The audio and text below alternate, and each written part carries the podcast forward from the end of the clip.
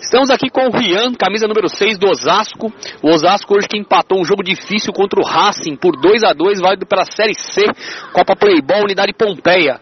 Rian, um jogo cheio de alternativas, né? Um jogo difícil, muito corrido, jogado na quadra G14, que é que é a maior quadra da Unidade Pompeia. O, no primeiro tempo, a equipe né, foi melhor, a equipe do Osasco, mas não conseguiu fazer os gols, né? Chegou ali, ou chutou para fora ou chutou no goleiro.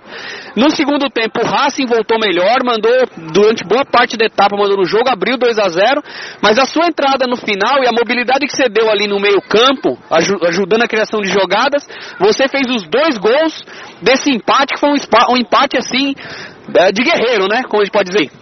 Então, a gente sabia da dificuldade do time, sabíamos da qualidade que o Racing tinha. E no primeiro tempo a, tivemos bastante oportunidade de gol. Acabamos perdendo, não aproveitamos as chances que tivemos, mas só que o nosso time é de guerreiro. Saímos, eles, o Racing saiu na frente, mas é, mesmo assim a gente não abaixou a cabeça. Erguemos a cabeça e demos continuidade e vamos, fomos com vontade. Com, no, nosso time não sabe parar, desistir. Aí, então, com essa oportunidade. É, time de guerreiro que a gente tem. Com, fomos para cima, mesmo com diante da, da derrota.